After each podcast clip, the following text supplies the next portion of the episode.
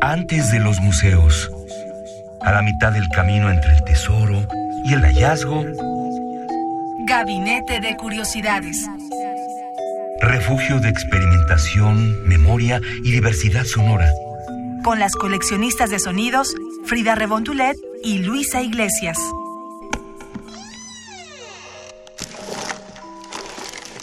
Experimentación sonora.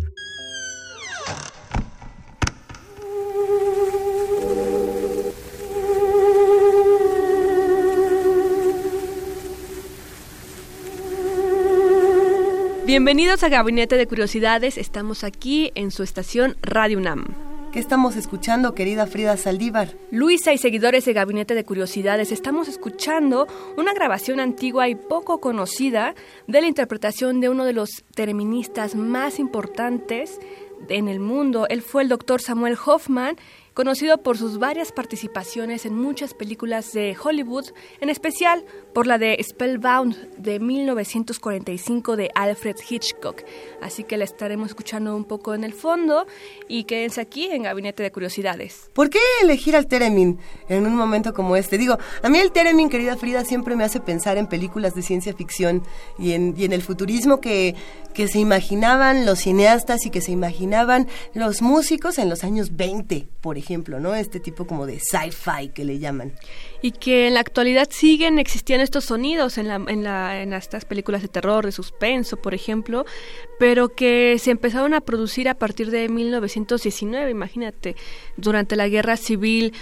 Y bueno, que desde esa época hasta la fecha siga influenciando en la cultura, en el arte, en las producciones musicales el theremin, bueno, es que realmente sigue vigente y bueno, es el abuelo de todos los sintetizadores.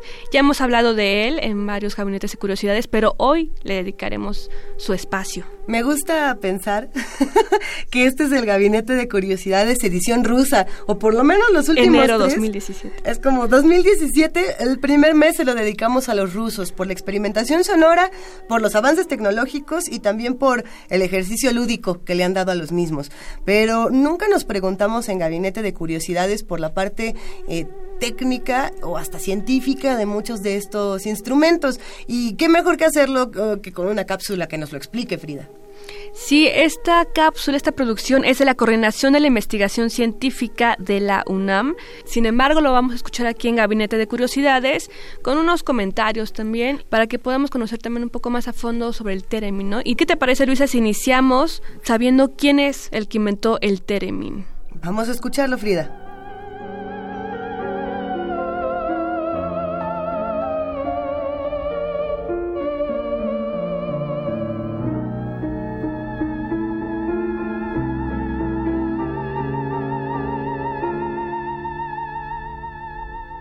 Esta historia comienza en plena guerra civil rusa. Nuestro protagonista es el físico, astrónomo, melómano y experto en electrónica Lev Sergeyevich Termen, mejor conocido como León Teremin.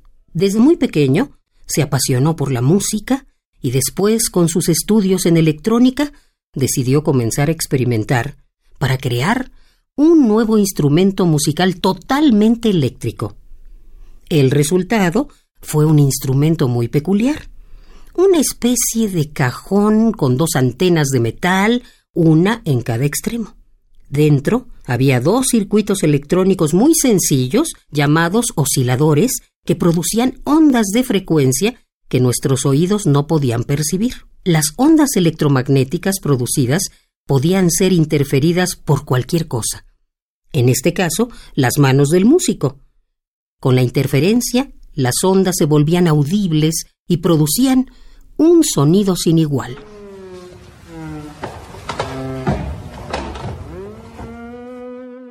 Teremin decidió llamar a su creación heterófono, pues consideró que un instrumento que no necesita ser manipulado para tocarse y que produce música con el simple movimiento de las manos en el aire era algo etéreo, de ahí el singular nombre de heterófono. Como era de imaginarse, decir heterófono resultaba un tanto extraño, así que optó por llamarlo simplemente el Teremin. La primera presentación del Teremin en Moscú fue todo un éxito. ¿Se lo pueden imaginar? León parado ahí, frente a una audiencia ansiosa de ver un instrumento completamente eléctrico. Recordemos que en ese entonces la utilización de la electricidad era considerada una gran innovación y fuente de modernidad. En fin, Teremin comenzó a explicar el funcionamiento de su creación.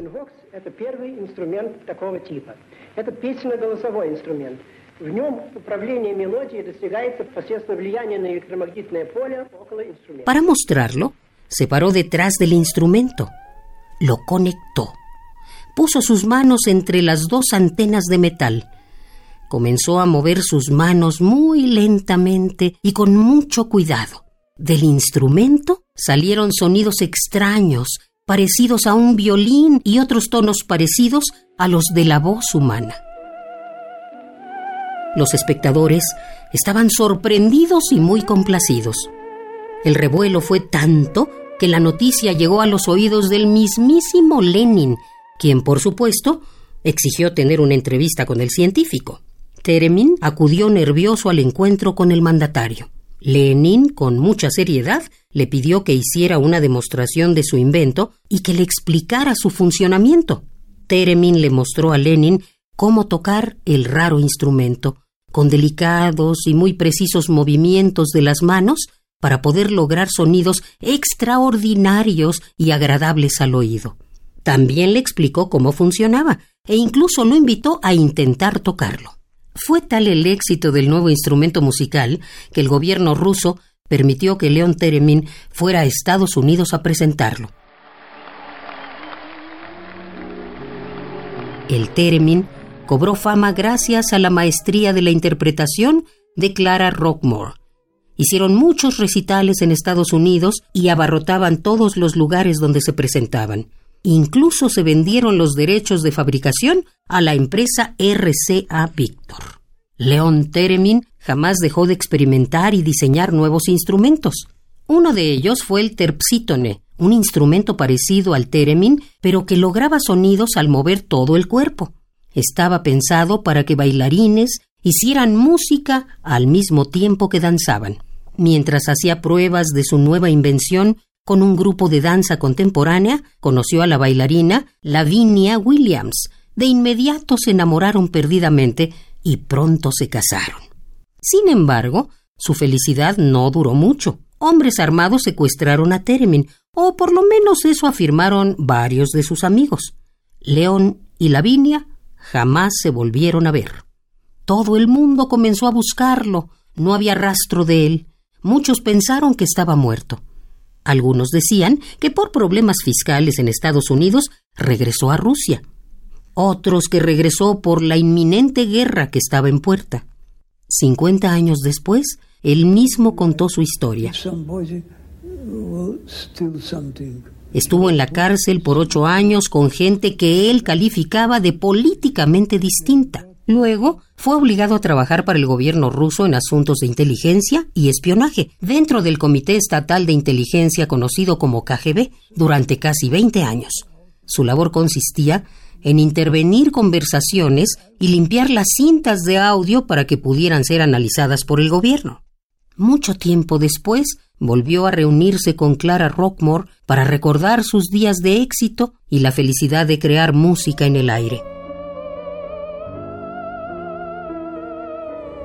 Gabinete de Curiosidades. Y bueno, ya conociendo toda esta parte eh, técnica del Teremin y también eh, de quienes lo han creado, quienes se han inspirado en él para hacer tantas cosas, eh, creo que es importante, Frida, pensar no solamente en la radio como como un ejercicio musical, como un ejercicio de discusión que se lleva a cabo en las frecuencias, sino también como un ejercicio de, de escuela. Yo recuerdo las primeras radios, no es, que no, es que nos hayan tocado, pero bueno, uno que le encanta coleccionar sonidos, pues en eso anda, ¿no? Eh, estas radios que, que funcionaban en los años 30, 40, es más, me atrevería a decir que hasta la década de los 50, donde era una suerte de tutoriales y de manuales ¿no? que se hacían en la radio. Y me gusta pensar que Descarga Cultura hace muy bien este ejercicio y que también la radio debería de repensar a veces su función, ¿no? Pensando en esto, en podemos escuchar no solamente eh, cápsulas de qué son las cosas, sino también podemos escuchar para qué son estas cosas y cómo repercuten en tiempos como estos. Por ejemplo, antes se tomaban cursos vía correo postal.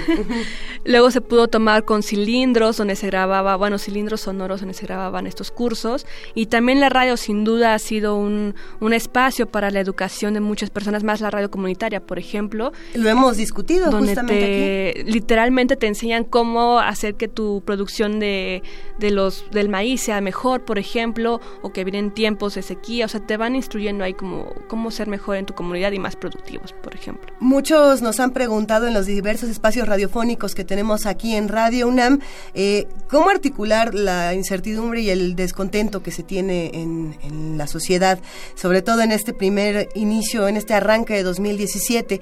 Y y para muchos, precisamente para nuestros amigos de la DGDC, de la Dirección General de Divulgación de la Ciencia de la UNAM, la respuesta está ahí, en la ciencia, en el conocimiento que se transmite. Por eso la importancia del Teremin, por ejemplo, ¿no? Este, este instrumento que, que nos ha dado mucho para la imaginación, mucho para la ciencia y sobre todo muchísimo para el arte, que eso es algo que, que no muchos instrumentos reúnen, ¿no? Y que es interesantísimo de estudiar.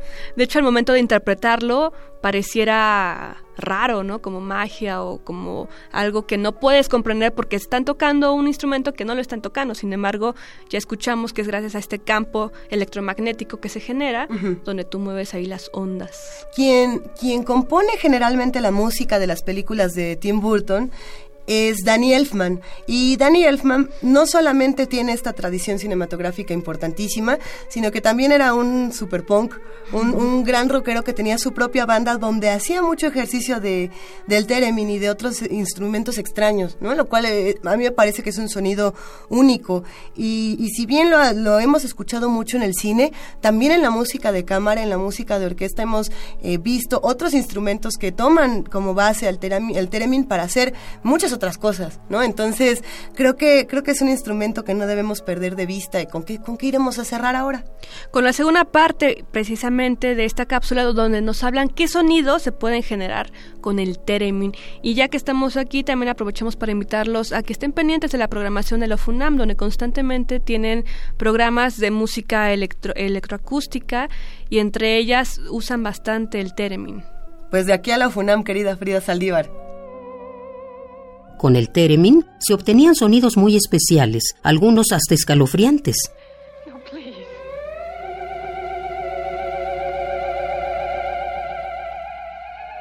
¿Quién no piensa en extraterrestres, ovnis o seres del más allá? Muchos de esos efectos en el cine fueron hechos con el theremin. La película Rocket Ship XM de 1950 sobre un viaje a Marte utilizó el theremin en su banda sonora mientras mostraba los paisajes desérticos de Marte. Posteriormente, se usó en Ultimátum a la Tierra, cuya banda sonora compuesta por Bernard Herrmann estuvo hecha prácticamente por el theremin. A partir de entonces, hubo una nutrida lista de filmes que hicieron del theremin su instrumento, entre ellas Venidos del Espacio, Recuerda de Alfred Hitchcock, Día sin huella y otras más. Después de trabajar para la KGB, León Teremin trabajó en el Conservatorio de Moscú, donde ya casi nadie recordaba sus inventos. Su nombre se volvió a mencionar gracias al crítico musical del New York Times, Harold Schoenberg, quien publicó una nota sobre sus aportaciones a la música electrónica. En 1991, León Teremin volvió a reunirse con Clara Rockmore.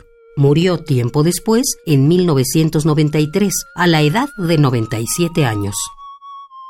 Esta fue la trepidante vida y obra del hombre que revolucionó el mundo de la música, León Teremin, pues su invento fue el primer instrumento electrónico que tuvo gran éxito y popularidad e incluso sigue vigente. El gran potencial de la electricidad en el campo de la música queda patente.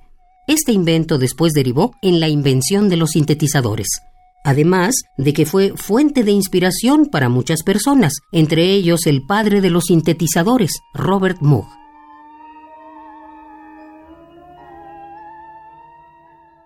Gabinete de Curiosidades.